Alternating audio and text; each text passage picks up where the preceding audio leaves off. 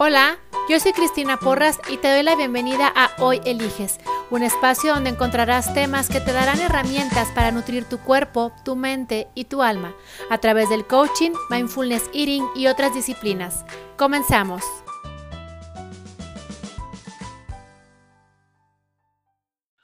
Hola, muy buenas tardes. El día de hoy tenemos a Cristina Porras en el programa Asian Juárez patrocinado por el Technology Hub. Eh, Cristina Porras, eh, coach de vida, hoy nos va a hablar sobre lo que es el tema del miedo, que es algo que nos está afectando bastante hoy en esta pandemia. Y ella es una experta en lo que es este, estos temas y nos va a dar una interesante charla de lo que es el miedo y pues prácticamente que nos está afectando a todos, tanto como, o sea, nos, como nos estaba contando antes de que empezara esta plática, de qué hacemos con el miedo, que otros nos contaba de que nos paraliza, otros no sabemos qué hacer, a lo mejor otros nos potencializa, pero realmente qué es el miedo. Y pues Cristina, muchas gracias por compartir estos, estos, este tiempo con nosotros y, y platícanos qué es, qué es el miedo.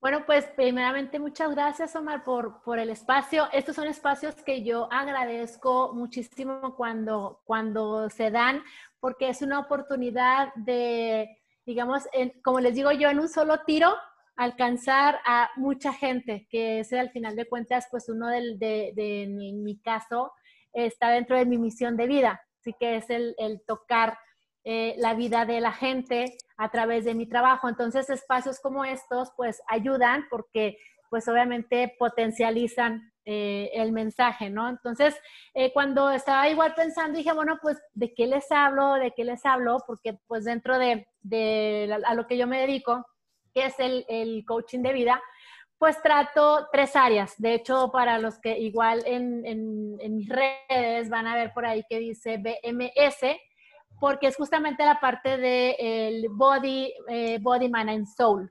Yo diseño un sistema en el cual todo lo que yo doy va orientado a una de estas tres áreas. ¿Por qué? Pues porque es, la triada para mí fundamental del hombre, ¿no? Si tienes un cuerpo, una mente y un alma que están equilibrados o los estás trabajando, pues vas a tener un espíritu tranquilo, un espíritu en creación constante, en movimiento, eh, un espíritu que todo el tiempo va a estar, eh, pues digamos, en conexión con, con, el entorno, ¿no? Sin que esto entre en cuestiones ni de religiosidad ni de nada, sino simplemente eh, pues lo que ya conocemos, ¿no?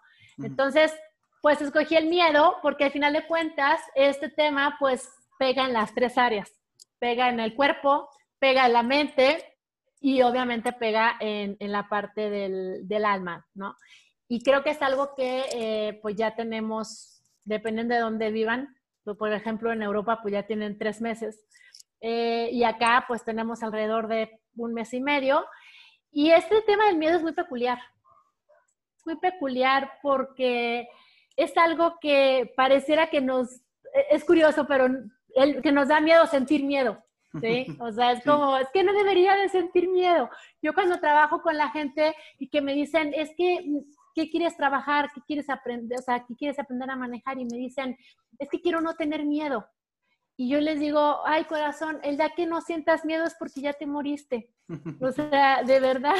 Y yo creo que eso es algo que sí me, me, gustaría o sea, empezar con esto, ¿no? Porque el miedo es una emoción inherente al ser humano. El punto no es el buscar de no sentir miedo. El punto es el, ver qué haces cuando sientes miedo. Si bien es cierto que en muchas de, las, eh, de los campos en los que yo trabajo, cuando hablamos del miedo, dicen que el miedo es la ausencia del amor. ¿sí? Y yo estoy de acuerdo. ¿Por qué? Porque el amor tiene muchas em, características o muchos ah, rostros, por digamos, digámoslo así. Entonces, sí, estoy clara y estoy de acuerdo en que el miedo es una ausencia del amor. Si, por ejemplo, yo tengo miedo, ¿sí? A, no sé, a iniciar un negocio, por ejemplo, eh, obviamente es, ay, tú me vas a decir, ¿y dónde está la falta del amor? ¿No? En tener miedo por iniciar un negocio. Pues ahí es justamente eh, la ausencia de amor propio. Porque ah, entonces, Si tú tienes miedo hoy de emprender un negocio, tienes miedo de emprender una relación, si a lo mejor ya tuviste un fracaso o, o un divorcio o un fallo, al final de cuentas está haciendo un reflejo de una falta de amor propio. ¿Por qué? Porque entonces frente a ti, pues no te estás validando, no estás dándote una nueva oportunidad, no te diste tal vez el momento o la oportunidad de cerrar el ciclo, de ver tu aprendizaje y de decir, ok, hubo un fallo, pero pues ahora sí que borro mi cuenta nueva, ¿no? Con el aprendizaje que ya tuve, pero eh, con el ánimo de validarme todo el tiempo. Entonces, eso es muy curioso porque siendo el miedo tan frecuente, porque al final de cuentas, eh, muchas veces, y esto también es otro punto, el miedo no es malo, ¿sí? Ninguna de las emociones existentes son buenas o malas. Todas las, las emociones están ahí para ser sentidas. Lo que hace la diferencia es lo que haces cuando estás en esa emoción. Entonces, el miedo no es malo, sentir miedo. Entonces, para todas aquellas personas que dicen, es que quiero dejar de tener miedo, no, el punto no es dejar de tener miedo, el punto es qué decisiones tomas a partir del miedo. Porque en mi experiencia, Ah, y el otro día lo estaba también corroborando en, uno de los videos de Joe Dispensa, que no creo que me digan gol, porque pues, ni creo que se entere, ¿verdad? Este, que lo estoy mencionando en este espacio, si se entera, maravilloso. En su serie de Rewired, eh, y él habla justamente de que hay tres respuestas posibles frente al miedo, y yo creo que de eso depende todo. ¿Por qué? Porque la primera respuesta que puedes tener es de eh, decidir eh, precisamente paralizarte. Hay gente que se queda paralizada, que el miedo la paraliza y no da ni para atrás ni para enfrente. Hay gente que frente al miedo este, huye. Y hay gente que frente al miedo decide quedarse y luchar. Esta respuesta es sumamente primitiva. Sí, eso es importante. O sea, primitivamente. O, sea que. Tu pregunta? O, sea, o sea que, que este que muchas veces que te dicen, enfrenta tus miedos, ¿es bueno o es malo? Es que es dependiendo de lo que tú decidas, porque ah, volvemos a lo mismo. Si nos vamos a la época de la prehistoria, que es desde donde traemos este mecanismo que se llama mecanismo de lucha o huida, al final de cuentas ellos tenían que elegir si enfrentar al mamut o salir corriendo. Ah, ok, ok, ok. Y de eso dependía muchas veces la supervivencia, porque si tú volteabas y traías a tres en tu super tribu, ya era un mamut enorme, pues tal vez decías, no, este no es el momento. Huyamos por la derecha, como decía un tigre de las caricaturas, ¿sí? Ir, e irse, y eso implicaba el mantenerse vivos. Pero si volteas y traes una tribu de a lo mejor 50 este, hombres, dices tu nombre, pues ahora sí que me meto y decido entrar a la lucha. Entonces, al final de cuentas, eh, son las decisiones y es el, objetivo final, lo que al final de cuentas, valga la redundancia con el al final, eh, cuenta y es lo importante, porque muchas veces eh, el miedo es lo que te puede salvar de muchas cosas. Como en el caso que te estoy poniendo, si traes tres en la tribu, pues dices tú, no, gracias, pues mejor nos quedamos sin cenar y ahí buscamos un animal un poco más pequeño, ¿sí? Eso no te convierte ni en mediocre, ni en cobarde, ni en nada, simplemente estuviste en tu mecanismo de lucha o huida y decidiste huir, pero estamos acostumbrados a que cuando escuchamos la palabra huir, significa cobarde, este, miedoso, y no, porque el simplemente irte de un lugar, pues cuando, cuando tu vida corre peligro de alguna u otra forma, estás huyendo. Eso no lo hace ni bueno ni malo. Ok. Entonces, ¿por qué esto es como que tan intrínseco? Porque sí, luego yo he tenido las discusiones así súper filosóficas de que no, pero entonces, por eso les digo, pero tú me estás hablando de una situación en específico. Y yo creo que lo que no ayuda nunca es generalizar. ¿sí? Una de las cosas, por ejemplo, cuando yo trabajo con el coaching, de, con las personas en uno a uno, les digo, bueno, eh, al final de cuentas, ¿te funciona lo que tú estás haciendo? No, pues en realidad no, porque no me hace sentir bien, ¿ok? Y exactamente la misma decisión lo he platicado con otra persona y le digo, ¿te funciona? Sí, me hace sentir feliz, me hace sentir completo, me hace sentir maravilloso. ¿Está bien? Dale. Pero entonces al final de cuentas no es malo sentir miedo. Todo depende, porque al final de cuentas el miedo significa que algo te está sacando de tu zona cómoda. Estás viendo algo que normalmente pues no habías visto. O, algo para lo que no eres muy eficiente. Y que dices tú, ay Dios, ¿cómo le hago?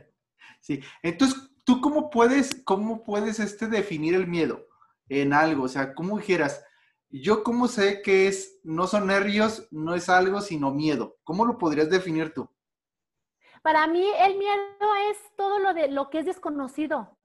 Al final de cuentas, ¿sí? O sea, porque, porque el, el, miedo para mí es un estado de incertidumbre exacerbado, ¿sí? Entonces, crece la incertidumbre y el ser humano frente a la incertidumbre, a menos de que esté muy trabajado eh, en cuestión de conciencia, en cuestión de alma o de mente, ¿sí?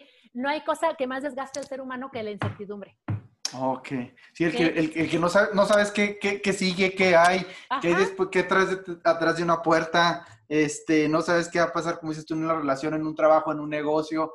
Entonces, es la parte, es la parte de, de la parte cómo manejar el miedo. Por decir, ahorita eh, nosotros no sabemos cuando termine esta, bueno, esta parte de la pandemia y que termine ya lo que es el aislamiento, ¿sí? Nosotros no sabemos que si vamos a tener trabajo, si no vamos a tener trabajo, si esa es la parte que tú buscas o que tú ves de lo que es el miedo. Exactamente. Y el punto es como, fíjate, cómo el escenario ha sido exactamente el mismo para todo el mundo. Para todo el mundo. Ha sido igual. Normalmente estamos acostumbrados a que, ay, pues este, en Grecia, ay, pues en, Australia, ah, pues allá muy lejos, ¿sí? Pero entonces fíjate cómo este escenario en particular, y por eso a mí se me hace súper interesante, porque ha sido el mismo escenario para todos. Exactamente igual que como es la vida. La diferencia está en a qué se ha dedicado cada país, a qué se ha dedicado cada persona a qué se ha dedicado cada, eh, digamos, dentro del punto de la profesión. A qué se han dedicado los medios, a qué se han dedicado cada uno de ellos en, frente al mismo escenario, porque es al final de cuentas lo que te define. Ve cuántos medios de comunicación, por ejemplo, eh, se dedicaron a eh, crear miedo, a acrecentar todavía el miedo. ¿sí? Yo ese era un reflejo más que que de ellos mismos están viviendo en el miedo como todos los demás, pero eligen qué es lo que voy a hacer, ¿sí? Me voy a paralizar, voy a huir o, este, o me voy a quedar y voy a luchar. Y es lo mismo. Siempre, siempre, siempre, siempre el miedo va a estar ahí. Entonces, el punto es que en estas situaciones de miedo, y eso es donde viene lo interesante, porque lo que sucede con el miedo es que dispara lo que traes adentro. Ok. Y ahí es donde se pone bien interesante, porque es donde la verdadera esencia de las personas se ve revelada. Entonces, en un escenario como este, ¿por qué hay gente que lo ha visto como la gran oportunidad y están emprendiendo y están este, aprendiendo como nunca, están tomando talleres en línea a, más no poder, este, porque hay gente que lo, eh, ha sido un momento de reflexión, de interiorismo, eh, que a lo mejor habían empezado o han empezado a practicar cosas que no habían hecho como el yoga, ejercicio, eh, cambiar hábitos de alimentación, porque siempre su pretexto favorito es no tengo tiempo. Y entonces yo hace unos días hablaba con, un amigo y le decía, fíjate, le digo, y, también lo platicaba en mi live que tuve en, en, Facebook acerca del miedo, y les decía, para mí el resumen con esto es cuidado con lo que pides. ¿Por que fíjate cuánta gente alrededor del mundo multiplicado por horas, multiplicado por siete días a la semana, se quejaba, no tengo tiempo, el tráfico, la contaminación. Oye, ¿por qué no llevas un ritmo saludable? ¿Por qué no haces ejercicio? No tengo tiempo. ¿Por qué no emprendes tu proyecto? No tengo tiempo. Entonces, todo eso junto fue como, ok, ¿quieres tiempo? Ahí está. Ahí lo tienes. Sí. Y entonces ahora, si después de tres meses o después de un mes y medio en tu casa, sigues sin decir lo que según tú no hacías porque no tenías tiempo. Entonces no es cierto que es porque no tienes tiempo, es porque tienes miedo. Ok. ¿Y tienes miedo a qué? ¿Sí? Porque además, aquí entra otra categoría. En mi experiencia, la gente puede tener miedo en, por ejemplo, en un proyecto o en una relación o en lo que sea, a tres cosas. Hay gente para la cual es muy, muy, muy difícil dar el primer paso, o sea, arriesgarse, aventarse, ¿no? El, abrir la empresa, el buscar el financiamiento, acercarse a la, a la mujer o a la chica que les gusta, lo que sea. Hay gente para la que esa parte no es difícil, pero hay gente para la que es difícil, después de que ya lo, lo atraviesa, por ejemplo, el darse cuenta, el festejarse y el reconocerse que lo hizo. Esa es otra categoría. Donde el miedo más grande que tienen es, ya lo tengo. ¿Ahora qué hago con él? Exacto. Ok.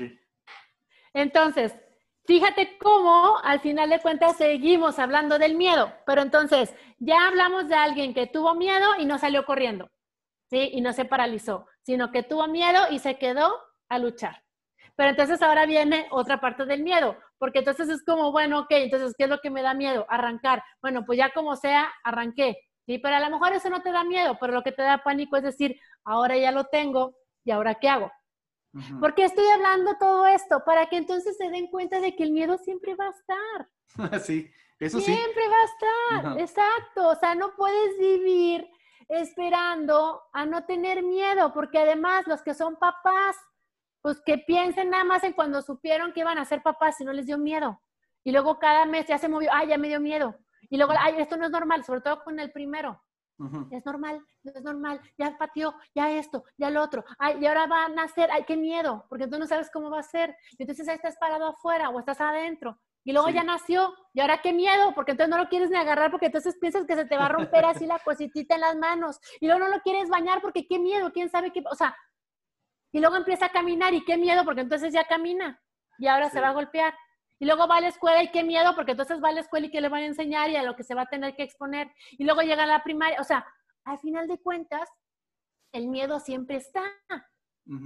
¿Sí? Lo que no nos damos cuenta es que hay N mil veces en los que ya sin darnos cuenta atravesamos el miedo.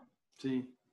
Entonces somos perfectamente capaces todos de atravesar el miedo. La única diferencia es que va a ser un miedo muy grandote o va a ser un miedo que con el mismo, eh, la, misma, el mismo rush o la misma, el mismo ritmo de la vida, pues te llevó a romperlo.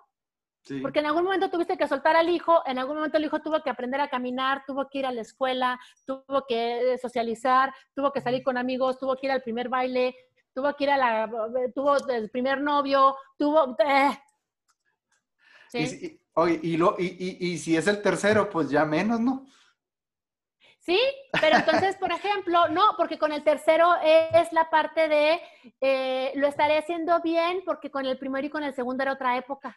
Ok, ah, ok, ahí viene otro. Sí, y aparte tú ya estás más viejo. Entonces ya es como, ¿y podré? y no podré, y entonces a ver, y cuando llegue la adolescencia, porque pues igual con el primero pude porque tenía 20 años, pero con este ya no es lo mismo. O sea, al final de cuentas, eh, eh, la vida, con el simple hecho de que no sabemos qué está pasando y la estamos creando momento a momento, vivimos todo el tiempo en incertidumbre.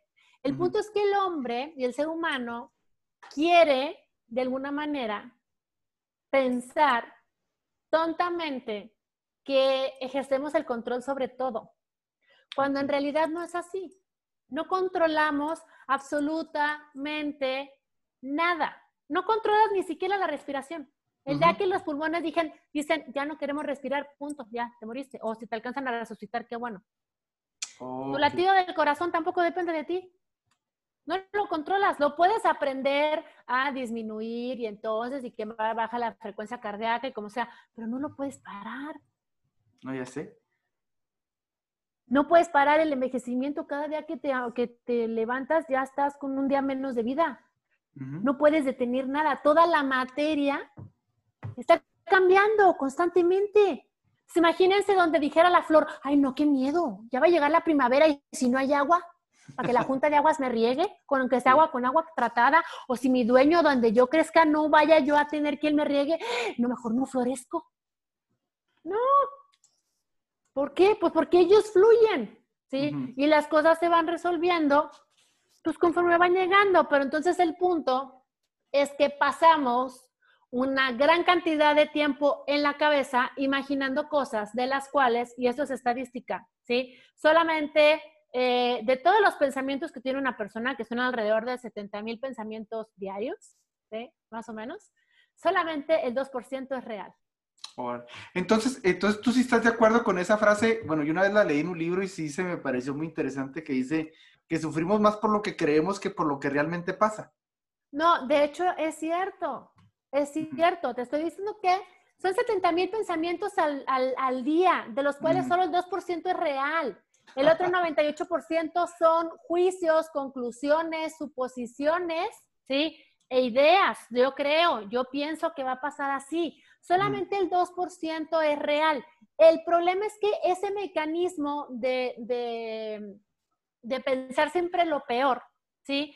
Es un mecanismo que el ser humano ha desarrollado para, este, digamos, dentro del estrés que nos generamos, porque lo generamos nosotros solitos, digamos que dentro de esa bomba de estrés hemos aprendido a manejar y a sobrevivir en decir, ay, no fue para tanto. Ah, ok. En vez de aprender a vivir sin estrés. Fíjate, sin estrés, no sin miedo. Ok. ¿Sí? Sin estrés. Porque el miedo no necesariamente te tiene que llevar al estrés. El estrés lo produces tú estando frente al miedo y permitiendo que te paralice y estando inventando todas las ideas en tu cabeza. El miedo no estresa, estresa el estrés que tú produces por estar pensando todas las maquinaciones que tienes en tu cabeza, que nosotros le, llamamos en el coaching, en el mindfulness, le llamamos mente de mono. Ok.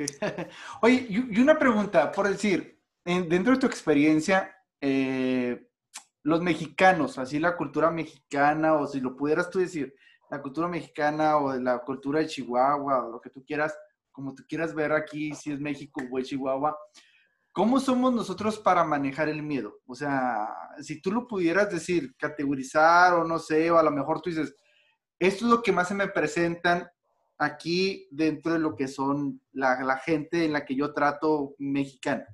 ¿Cómo podrías tú decir, cómo qué tan buenos somos nosotros para enfrentarnos o para manejar el miedo más bien? Lo que pasa es que aquí es, es, una, es una combinación, bueno, es una muy buena pregunta porque es una combinación muy peculiar. Sí, por ejemplo, yo he ido a trabajar, en algún momento tuve oportunidad de ir a trabajar a, eh, a España. Y, este, y en España, por ejemplo, ellos obedecen. Punto. Obedecen. Lo que tú sientas, lo que tú pienses, no importa, porque pues están en una monarquía. Entonces ellos están acostumbrados a obedecer. ¿sí? Entonces, pues desde ahí, pues cada situación la viven diferente. Aquí en México alegamos, discutimos, pero ¿por qué? Pero ¿por qué él sí, pero yo no? Pero entonces yo llegué primero y ¿por qué si le estás dejando entrar a él y a mí no? Por eso, o sea, haga lo que tiene que hacer y punto. ¿Sí? Y al final de cuentas siempre eh, va a prevalecer el, a mí nadie me dice lo que tengo que hacer. Porque aparte yo ni voté por él. Sí, Porque no haya sido. Sí. ¿Sí? Entonces es por eso, pero entonces, aunque hayas votado o no votado, eso ya no importa. El punto es ahorita qué es lo que vas a hacer, ¿sí? Porque entonces, ¿cómo te explicas? Y yo, por ejemplo, que en algún momento tuve oportunidad de ir a trabajar al sur, yo durante mucho tiempo estuve trabajando en Mérida, en Monterrey y en Chihuahua. Entonces, para mí era muy, eh, pues muy contrastante porque eh, pareciera, por ejemplo, que en el sur, eh, digamos, por ser el sur, es así como, ay, no, pues es que ya andan con machetes, las ideas de la gente, ¿no? Que andan con machetes todavía y acá con caballos y así. Digo, la gente que no sale, pero bueno. Pero fíjate, por ejemplo, en el sur, a diferencia del norte, hay un alto nivel de matriarcado. En el sur, las mamás son las que mandan. Ellas son las que mueven el pandero. ¿Sí? Contrario a lo que yo podía pensar, que dice, yo un hombre allá en el sur, pues no, allá las mujeres son las que dicen cómo se hace, qué hora se hace y qué se hace. Son las que avientan a los maridos, ¿sí? los abandonan, las mujeres. Y en, en, Monterrey, por ejemplo, no, en Monterrey es imagen al 100%. ¿Sí? Allá es lo que se ve, este, que todo se vea lindo, este, todo. Entonces en Monterrey es como, este, ah, tenemos que obedecer, se ve bien que obedezcamos, entonces obedecemos. Ok. Sí, o sea, es como lo que se debe, lo que se espera de nosotros, porque aparte, sí, estado industrial y todo, entonces es, mucho la, la, imagen. Y mucho más machistas. Sí, para mí fue bien sorprendente, la verdad, cuando fui. Y aquí en Chihuahua, este, eh, pues es, es, una combinación muy, muy rara porque como que es el sí, pero no. Te digo que sí, pero no te digo cuándo. Y es así como, pero no me obligues, porque si no me obligas, entonces no.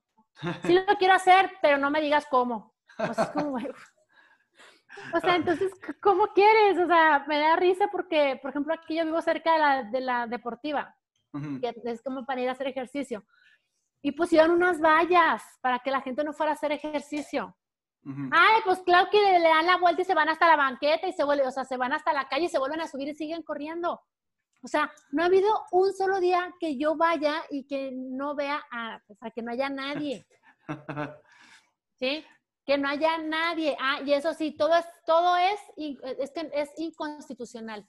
Cuando en algún momento hicieron lo de las multas, si iban más de cuatro en los carros y que, que los cubrebocas, es que es inconstitucional. Y yo vuelto y digo, ¿ya leíste la constitución? No. Si quiera, digo, vas a ver. No, pero me imagino. Ah, muy bien, está bien. ¿Sí? Cuando en España llegaron y dijeron, señores, no pueden salir, y la gente no salía, la policía andaba en las calles, y si te veía, había de dos. O te ibas a tu casa en ese momento y te veían hasta que entrabas a tu casa, o te llevaban detenido. Punto.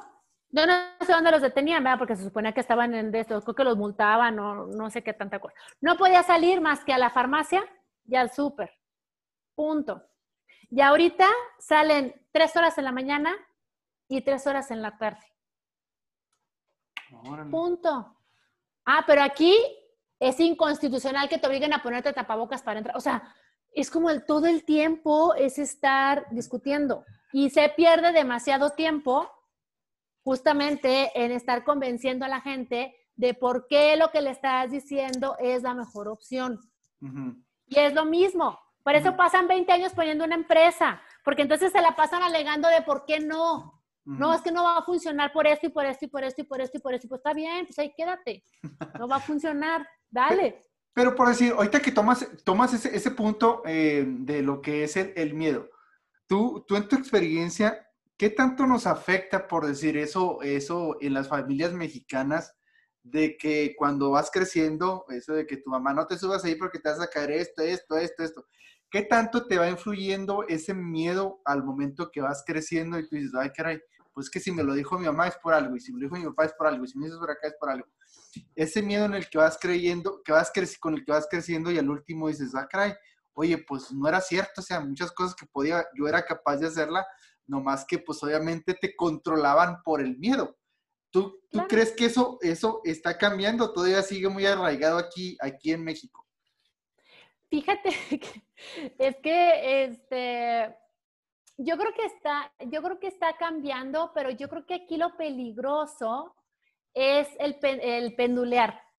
Sí, hay un, hay un efecto que, pues, digo, que, se usa en, muchas partes, donde eras acerca del péndulo, o sea, estabas en un lado y luego de repente, ¡fum!, te vas al otro, pero dices tú, espérame, espérame, o sea, porque pues te fuiste derechito y sin escalas, ¿no? Porque entonces sí, yo soy de la generación de la famosa chancla, ¿sí? Que en el caso no era mi mamá, pero era mi abuela, y pues la chancla era la que mandaba, o sea, tú veías levantarse la chancla y te quedabas ahí sí paralizado de miedo. Sí. O corrías, ¿sí? ¿sí? O se te quedaban viendo y te ponían los ojos así que nomás te los pelaban y te quedabas callado.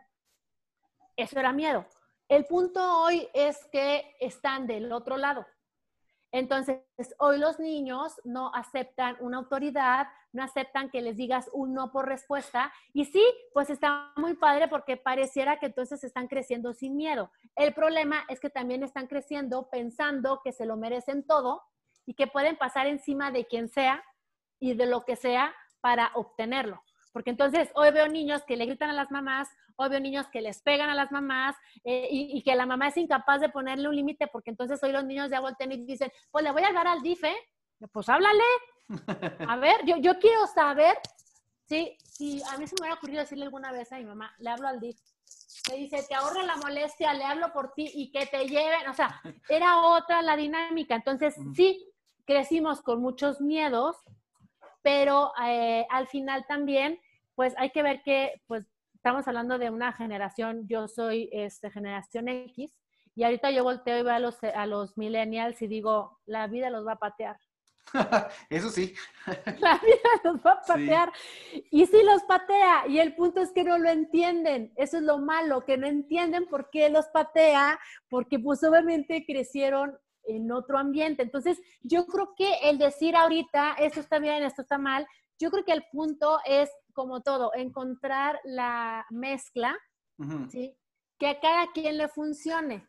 Y con el miedo no es la excepción. Yo siempre cuando hablo del miedo cito un, una, un pedacito de un libro que me gusta mucho de Odín Dupeirón, eh, que se llama Colorín Colorado, este cuento aún no se ha acabado, porque habla justamente del miedo. Es, una, es un cuento de una princesa, no se los voy a spoilear, pero para que lo lean.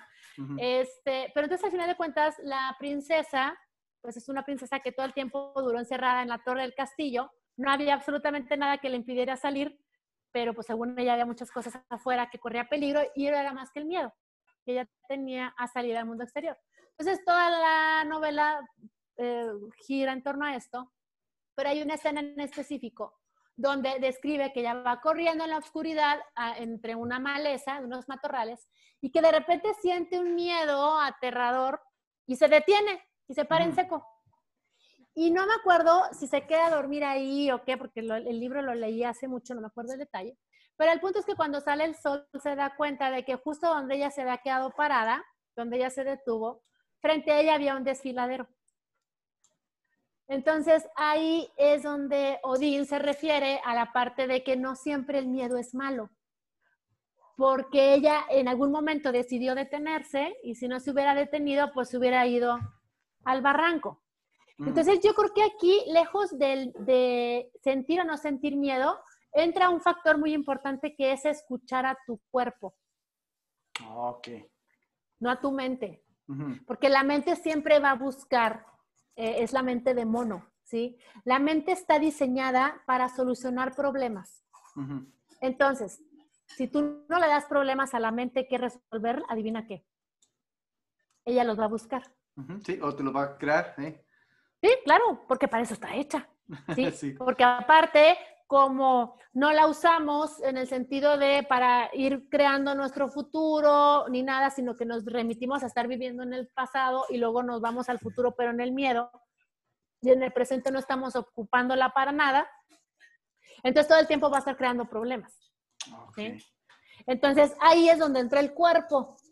El llamado sexto sentido, que les tengo noticias, no nada más las mujeres lo tenemos, también los hombres lo tienen, el problema es que no lo desarrollan y no lo escuchan. o lo que son las guts en inglés, que son las, las, este, como las entrañas, ¿no? Cuando dices las corazonadas, Ahí es donde entra el cuerpo.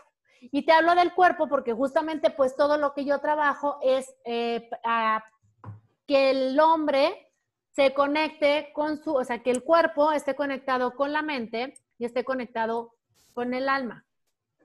¿Sí?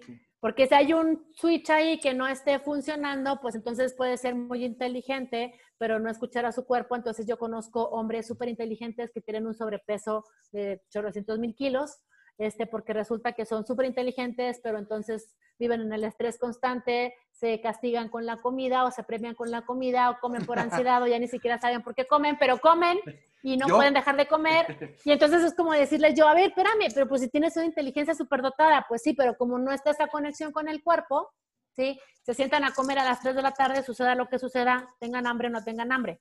Ah. Cuando al cuerpo le preguntas, ¿quieres comer? Y el cuerpo te contesta. Entonces, también para la regulación del miedo, si el cuerpo, el cuerpo te va a decir, tiene sus señales específicas naturales. El punto es que si vives todo el tiempo estresado y estás sometiendo al, cuerpo todo el tiempo a que esté segregando químicamente adrenalina, cortisol y que todo el tiempo esté en alerta por el estrés que tú estás inventando, pues ¿cómo quieres que te dé una respuesta eh, verdadera?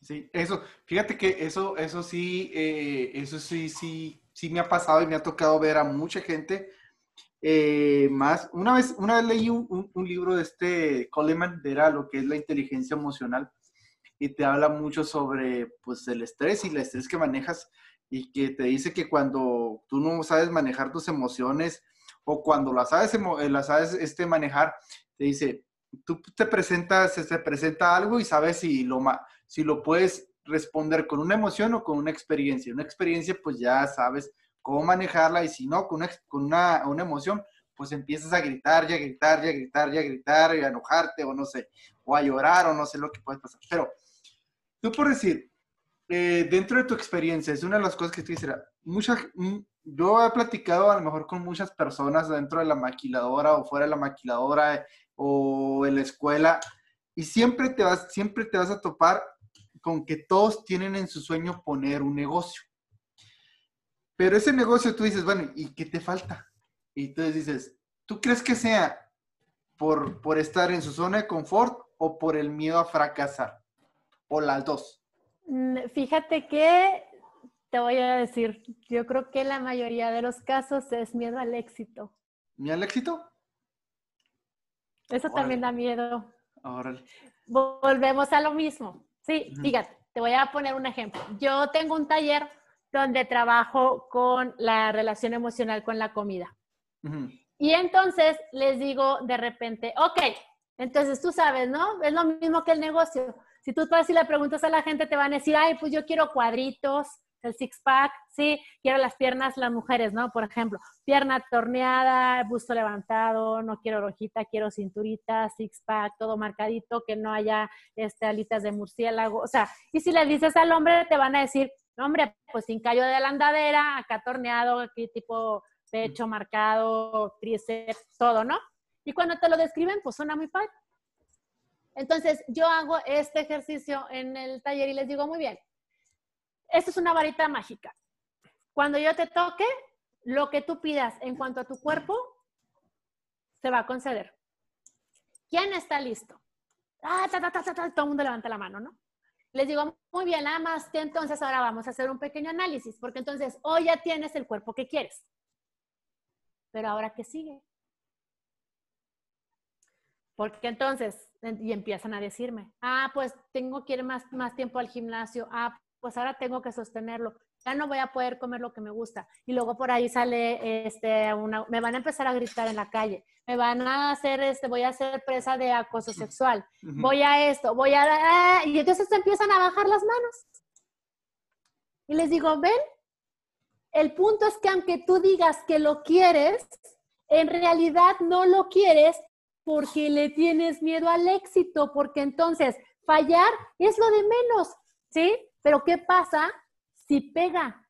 porque entonces entran muchas otras creencias que tenemos acerca de el dinero, acerca de la gente famosa, acerca de todo lo que decías tú de cómo hemos sido educados. Y entonces, muy en el fondo de tu, de tu chip tal vez e, es, el dinero es malo. El dinero pudre a la gente. El dinero echa a perder a la gente. Y aunque no lo digas y tú tengas muchas, muchas ganas de poner tu negocio, pero esa idea al momento en el que se activa, se acabó. Órale, fíjate. Porque le tienes miedo al éxito, le tienes miedo a lo que va a venir, porque claro, cualquiera te va a decir, no, hombre, yo, o sea, dueño de mi tiempo y no sé qué, de verdad, pregúntenme cuántos dueños de empresas eh, exitosas conozco y son cero dueños de su tiempo porque viven en un estrés constante, porque entonces hoy ya no es el poner la empresa, hoy es hacerla crecer, hoy es mantenerla, hoy es ya no, ya no es el no tengo dinero, hoy es el cómo le hago para que no se me acabe el dinero. Pagar la nómina, los impuestos, todo. Exactamente. Y, ya quiero abrir eh, en otro, en otro mercado, y ya quiero esto, y ya quiero el otro. Y ojo, no estoy hablando de que entonces no, no seas ambicioso. Está bien tener la ambición, siempre y cuando sepas cómo manejarlo, ¿sí? Y que el estrés y el miedo no se, no, se apoderen de ti. Porque entonces, de todos los dueños de empresas que yo conozco, ninguno es dueño de su tiempo. Órale. Ninguno. Ninguno, están a las 3 de la mañana con el celular contestando, saliéndose de las reuniones, eh, regresándose de vacaciones, con la esposa, obviamente no en todos los casos, pero en la gran mayoría, ¿sí? Con la familia perdiéndose evento y medio porque pues el papá no está, eh, ya, ya fue con el doctor porque entonces los triglicéridos, porque entonces come donde puede, lo que encuentra. Entonces yo vuelto y digo, discúlpame, eso no hacer, pero para nada y lejos, dueño de tu tiempo ni de tu vida. Sí. ¿Ya? Entonces, cuando me hacen a mí justamente esto y que me dicen, y que les digo yo, ¿qué le tienes miedo? Y que me dicen, al fracaso, les digo, no. Y que le tienes miedo al éxito. Sí. Porque entonces, ¿qué vas a hacer? Porque entonces, ¿qué? O sea, ¿estás dispuesto a caminar por la calle con tres camionetas atrás de ti, con guardaespaldas? ¿Estás dispuesto a vivir ahora entonces? Porque al final de cuentas, pues cuando no tienes dinero, pues no tienes. Llegas y le dices al banco, debo, sí, tengo, no. Y de ahí no pasa. Pero cuando tienes, ¿sí? Es, ¿y ahora cómo le hago para, para no perderlo? Para que no se me acabe. Al final de cuentas, en mi experiencia, yo he visto más gente estresada, cañón, que tiene este éxito y dinero, a la gente que no tiene. Porque el que no tiene, no tiene. Y disfruta cuando tiene. Las demás personas, si no lo sabes manejar, terminas sin disfrutar lo que tienes, sufriendo por no perderlo. Y entonces, claro, cuando no tienes la empresa, pues suena muy bonito. Pero te digo, es más que así como escarbarlo un poquito. Y en mi experiencia, de 10 veces que lo he preguntado, 8 han sido miedo al éxito. Ah, fíjate, fíjate que, que, que, eso, eso, eso que me comentas ahora lo voy relacionando porque una vez estaba leyendo una nota donde decía, más del 90% de la gente que se gana la lotería queda igual o peor de pobre que cuando antes de que se la sacara. ¿Por qué? Porque si no saben manejar, no sabes manejar ese, ese, esa forma de decir, ah, caray, no tengo nada y de repente tengo 50 millones o 100 millones y lo, ah, caray, ¿y ahora qué hago? Y lo empiezas a derrochar y al último terminas hasta más enfermo, más acabado. ¿Por qué? Porque al último no lo supiste manejar. Exactamente. Sí. Entonces, fíjate cómo ahí, eh, por eso al principio te decía, el miedo tiene muchas caras y tiene muchas facetas. Entonces, eh, el punto es, como todo, eh, aventarte un viaje hacia el interior y empezar a hacerte amigo del miedo. Sí porque el miedo no es tu enemigo al final del día. ¿Sí? ¿Por qué? Porque como ya puse ejemplos, muchas veces el miedo te va a salvar, el miedo te va a poner eh, eh, en una situación en la que digas tú, no, no, no, no, no, esto no me late. Y entonces el miedo te va a salvar. El punto es que eh, adentrarte en ese mágico mundo interior que no nada más habita en Disneylandia, sino que habita en cada uno de nosotros, y que justamente me he dedicado todo este tiempo de la pandemia, tanto en live, tanto en todos los espacios que he tenido para decirles qué estás haciendo con este tiempo para ir hacia adentro, qué estás creando, cómo vas a salir a la nueva realidad, porque si estás pensando que vas a salir a lo mismo, estás muy equivocado, olvídalo. No va a ser así porque para empezar muchas de las empresas ya se dieron cuenta de las maravillas del home office y van a quitar yo creo que hasta sus oficinas y van a decir tanto tiempo que vivimos en el error y sí, pues justamente muchas veces no, em, no caminamos hasta que nos matan la vaquita. sí, hay, un, hay una, ¿te has oído esa frase de que nos matan la vaquita? Sí, fíjate, No, no, no, lo había oído, pero leí un libro una vez eh, de ese, del de que, ¿dónde está mi queso? Del, ratón que siempre andaba, que de repente se le acabó el queso y él siempre estaba, estaba esperando a que, no, es que aquí estaba y aquí estaba y aquí estaba y el otro es el que lo anda buscando y el otro es el que lo encuentra. Exacto, aquí en cuando te matan la vaquita es, eh, es una anécdota y es una historia donde va un, un sabio y entonces va con su aprendiz y llegan a una aldea y es este, y en la aldea eh, está allá en la cumbre, en la cúspide de un cerrito, una casita, de una, vive una familia. Entonces ya que le dice, ¿y usted de qué vive? Ah, pues mire, vivimos de la leche y luego hacemos queso y hacemos crema y bajamos al pueblo y lo vendemos y todo. Ah, ¿y de dónde sacan todo? Ah, pues de la vaca. Ah, ¿y qué más hace? No, nada. Toda la crema, el queso, todo, o sea, pues, pues es de la vaca. Ah, ok, está bien. Entonces, en la noche le dice el sabio al aprendiz, ve y mátales la vaca, tíraselas por el barranco. Es claro que el aprendiz así de, pero ¿cómo es posible que usted me esté pidiendo esto tan horroroso? ¿De qué va a vivir la familia? O sea, ¿qué ser tan despreciable es usted? Pero por bien obediente fue y al final de cuentas desbarrancó la vaca. Y pues claro, el drama de la familia, ¿verdad? Porque pues les había matado la vaca y ahora de qué iban a vivir y todo esto. Se va el sabio y después de unos años regresa y se encuentra en la misma, en el mismo cerro una cosa, bueno, una mansión así, tierra, latifundios enorme, con una producción así, medio, medio pueblo les pertenecía y todo, y se acerca y este, y les pregunta, ¿qué pasó? No, pues es que como se murió la vaca, pues obviamente tuvimos que encontrar la manera de sobrevivir y pues obviamente con eh, partes de, ponernos creativos y de todo, pues empezamos a hacer cosas diferentes. Entonces ahora tenemos gallinas, vacas, puercos, y con eso habían hecho todo una, una, pues una economía diferente. Entonces, al final de cuentas, cuando yo les digo, ah, pues nos mataron a la vaca, pues fue esa parte, ¿sí? Al final de cuentas, ¿a cuántos pues les mataron la vaca? Y entonces el punto es que, eh, qué estás haciendo ahorita hacia el interior, porque ahorita que no estás teniendo que salir, pues el mensaje es muy claro, es ir hacia adentro y empezar a conocer y hacerte amigo del miedo. ¿Cómo funcionas? ¿Cuál es tu tendencia? ¿Sí? ¿Cómo, cómo este, puedes hacer que tu miedo sea tu aliado, no el de tu mente, sino el de tu cuerpo? El cuerpo todo el tiempo está hablando, todo el tiempo está mandando señales, todo el tiempo, todo, el tiempo. El punto es que no lo escuchamos, porque estamos ya acostumbrados a escuchar nada más a la mente. Entonces, es esta parte de trabajar, ya me estoy yo hartando acá conmigo. Este, el punto es justamente trabajar con tu propio miedo, no para que no lo sientas, sino para que te hagas amigo del miedo y que sea un aliado. ¿sí? Porque entonces hago la misma pregunta, frente a esta situación, ¿cómo ha habido reacciones diferentes? Eso denota el trabajo interior de cada quien y lo que cada quien trae adentro. Al final de cuentas, lo que cada quien trae adentro es lo que ahorita se está reflejando.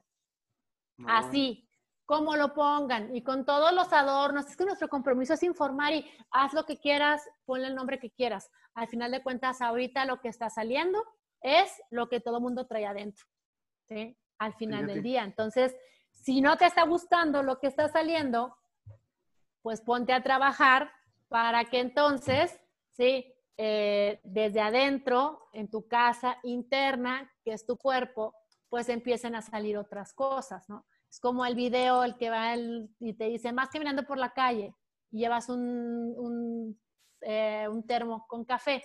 Alguien se topa contigo y te vacía el café encima. ¿Por qué te vació el café?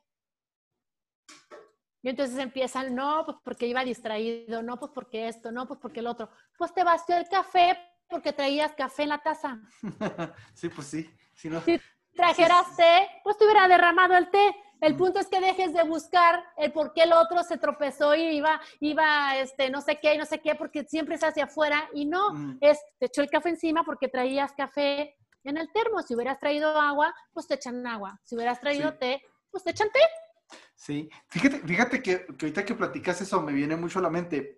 Yo en la, en la maestría tenía un profesor, un profesor de finanzas, que era muy bueno, era un doctor, era un asiático. Entonces, el señor lo veías así, sin estrés y sin nada, lo veías, el señor tenía, este, había publicado muchos libros y toda la cosa. Y él daba en la maestría y también daba clases en el doctorado, lo veías así bien sencillo, pero lo veías y luego de repente este, venían muchos banqueros, a muchos banqueros de mucho alto nivel a pedirle consejos y él daba consejos y todo eso, pero él nunca salía de su, de su estado. Entonces una vez le preguntó a alguien, oiga, profe, ¿y por qué usted nunca ha aspirado a tener un puesto mucho más grande? Si un vicepresidente de un banco de aquí a acá viene a pedirle un consejo, es porque usted tiene la, la capacidad de ocupar ese puesto más. ¿Y por qué, se, y por qué este, cómo se llama? No ha salido de dar clase y más en una maestría y en un doctorado donde a lo mejor como banquero usted hubiera sido millonario. Dijo el vato, pues es que yo decidí dormir a gusto. Exactamente. sí. Exactamente, ¿sí? Y ojo, esto no quiere decir que el dinero sea malo, que el tener ambición sea malo. No, como empecé al principio diciendo, hay gente para cuando, para él, ¿sí? El tener ese nivel de responsabilidad, porque a lo mejor ni siquiera tiene que ver con el dinero, sino con el nivel de responsabilidad, ¿sí? O con el nivel emocional en el que no estás dispuesto a involucrarte, no siempre tiene que ver con el dinero, ¿sí? Pero entonces es el punto donde si te funciona, adelante. Si no te funciona, por más que la gente te diga, vete por ahí, vete por ahí, vete por ahí, si a ti no te funciona, pues no lo hagas. El punto está, y esa es una gran diferencia. En Oriente, sí, ellos tienen muy, muy, muy marcado el que es de adentro hacia afuera. Yo estoy bien, yo trabajo con mis emociones, yo estoy conectado, yo estoy presente en el aquí y en el ahora. Y entonces eso es lo que me permite crear mi presente. En Occidente no. En Occidente estamos acostumbrados a que sea de afuera para adentro. Por eso en el ejemplo de la taza era, ¿por qué te derramó la taza? No, porque iba corriendo, porque iba distraído, porque iba no sé qué, quién sabe qué, quién sabe qué. Cuando la respuesta es porque tú traes eh, eh, café en tu taza. ¿Sí? Punto. Es, entonces no voy a traer café para que no me quemen. No, este no es el punto. ¿sí? El punto es que cada quien, sí, pues va a derramar en el mundo lo que trae. Sí. Y, y, una, y, una, de las últimas preguntas, porque fíjate, ya se nos está acabando el tiempo, está muy interesante esta plática.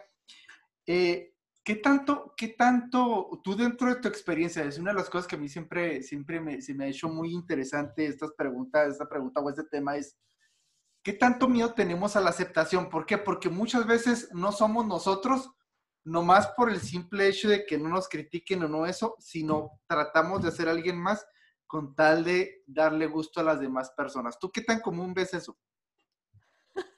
No, pues es el, el, pan nuestro, el pan suyo, el pan suyo, no, de, de, cada día. Y fíjate, aquí hay un concepto muy interesante. Eh, Brené Brown es una autora que ha dedicado casi dos décadas al estudio de la vulnerabilidad y tiene varios libros. De hecho, mm. tiene conferencias de TED Talk, Netflix, ahí está una de ellas y todo igual. Y ella hace una diferenciación, que no es lo mismo eh, pertenecer que encajar. ¿Sí? Ah, pertenecer.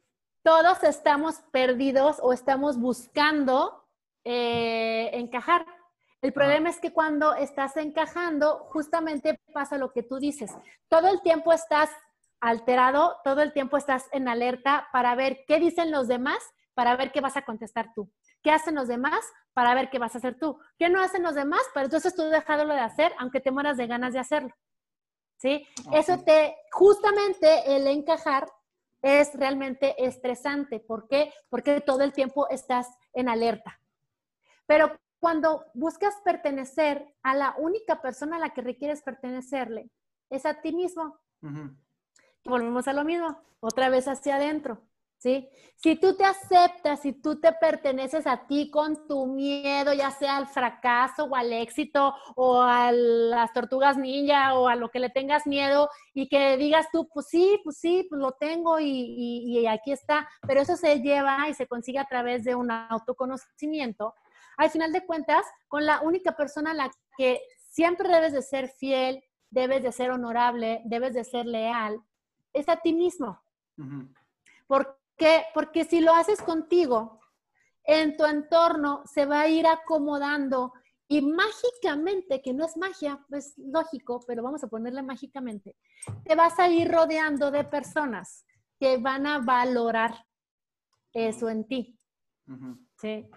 El punto es que, pues sí, es más fácil encajar y yo se los menciono, por ejemplo, a la hora de cuando trabajo, y me vas a escuchar mucho la parte de la alimentación, porque es un área de, en la que me especializo eh, en el trabajo. Yo normalmente trabajo coaching de vida, alimentación, eh, tengo un taller sobre compasión y autocompasión y todo lo, lo, que implica la, la, compasión, que es un término también súper mal entendido, porque parece que la compasión es lástima y nada que ver con ello. De hecho, hay todo un instituto que está en, la universidad, creo que es en, no me acuerdo si en Stanford o en Harvard, siempre les cambio, pero en alguna de esas dos, hay todo un, un instituto que se dedica a la investigación de los efectos del agradecimiento y la compasión en los seres humanos. Y es el primer centro de, en el cual el Dalai Lama hizo una donación Realmente la donación más grande que el Dalai Lama ha dado en toda su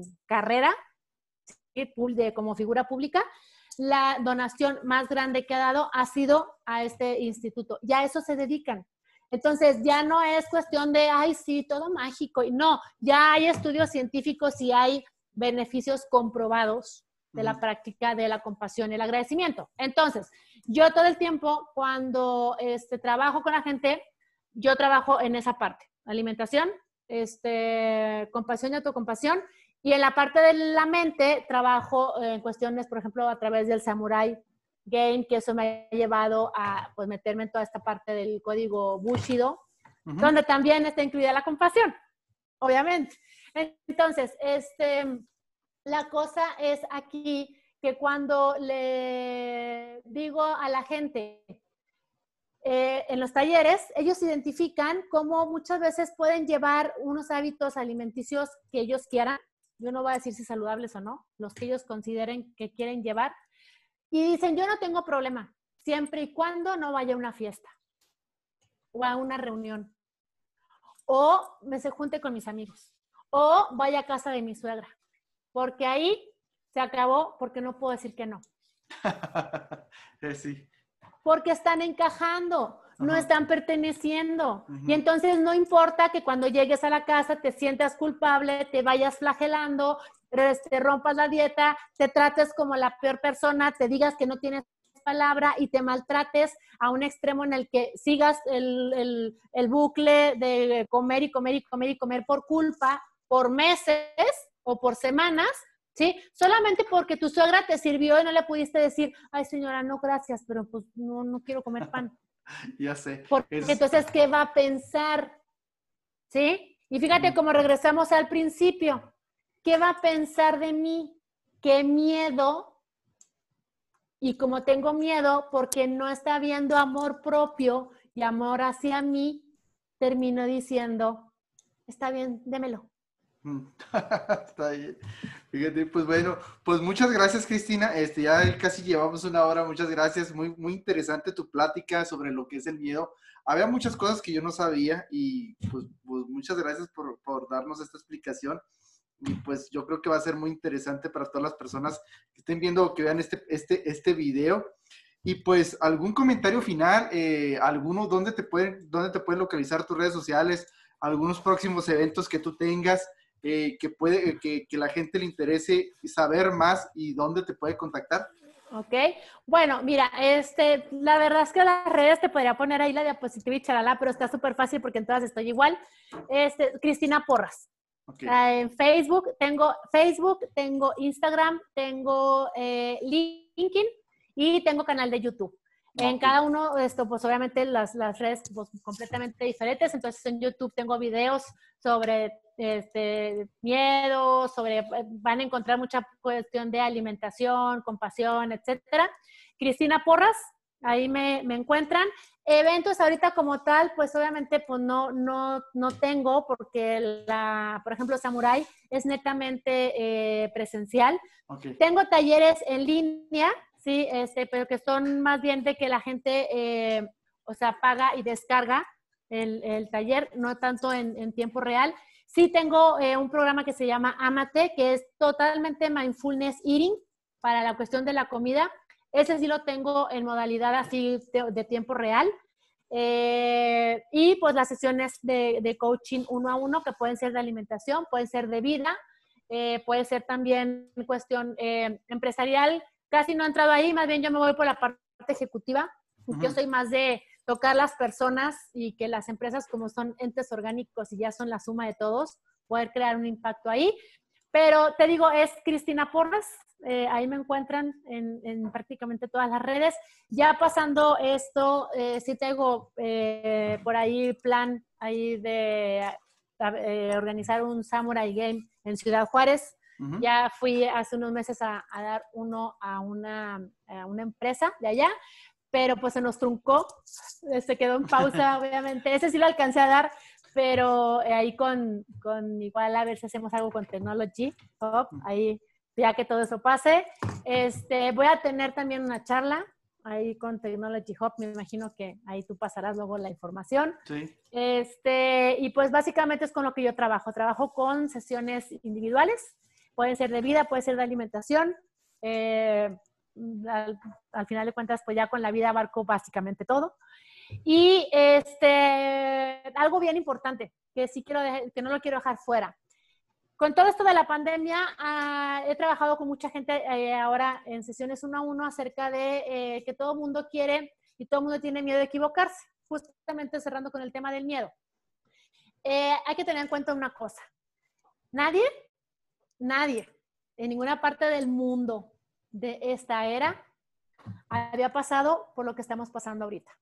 sí. Entonces, nadie, nadie tiene la respuesta eh, real, verdadera y, este, inequívoca. Todos estamos haciendo lo mejor que podemos.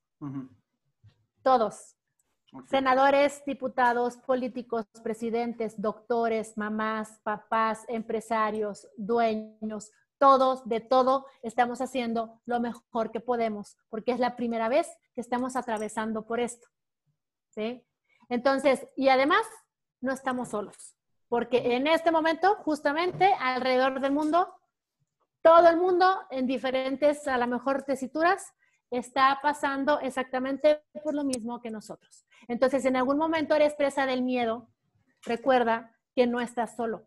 En ese mismo momento en el que tú estás sintiendo miedo porque no sabes qué pueda pasar con tu empresa, eh, si tienes que cerrar, no sabes cómo cerrar, si tienes que volver a empezar, Dios bendito, ¿qué voy a hacer? O sea, frente a cualquier cosa que en este momento te, te esté causando miedo o te esté haciendo sentir miedo, acuérdate que justamente en este mismo momento, alrededor del mundo, hay millones de personas que están sintiendo exactamente lo mismo que tú. Y te aseguro que va a haber un cambio en tu emoción. Obviamente no te lo va a resolver, pero el hecho de saber que no estás solo y que todos estamos haciendo lo mejor que podemos frente a una situación en la que nunca habíamos estado, se llama humanidad compartida y es uno de los tres factores de la autocompasión. Ok, pues muchas gracias Cristina. Hoy el día, el día de hoy tuvimos a Cristina Porras que nos estaba hablando sobre el miedo. Cristina Porras, coach de vida, muchas gracias por estar aquí en el programa de Hecho Juárez, patrocinado por el Technology Hub y esperamos tenerte muy pronto aquí en Ciudad Juárez para que nos sigas eh, platicando ya de una forma ya presencial. Encantada. Y este, y bueno, pues nada más igual, eh, yo creo que con las redes igual es suficiente, no, eh, mi, mm. No creo que, digo, no sé si normalmente utilicen dar el teléfono celular, les puedo dar mi correo, que también está súper fácil, cristina arroba cristinaporras.com.mx. Ok. No, de todos, modos, de todos modos, yo los voy a poner ahí, ahí los voy a poner en la descripción del, de, la, de, de, la, entrevista para que todos sepan dónde, dónde localizarte, ¿sale? Ok, y pues muchas gracias, muchas gracias Omar. Y este, pues cualquier duda que tengan, comentario o algo, estoy a disposición, ya sea allí en la publicación del programa o me pueden buscar por las redes. Yo en la mejor disposición, como les dije al principio, dentro de mi visión de vida es eh, utilizar mi trabajo para tocar la vida de la gente. Así es que este, en cualquier cosa que los pueda apoyar, yo encantada. Ándale, pues muchas gracias. Al contrario. Si quieres más información acerca de mi sistema BMS, mis talleres o conferencias, mándeme un WhatsApp al 614-184-6218 o visita mi página www.cristinaporras.com.mx y recuerda, hoy eliges.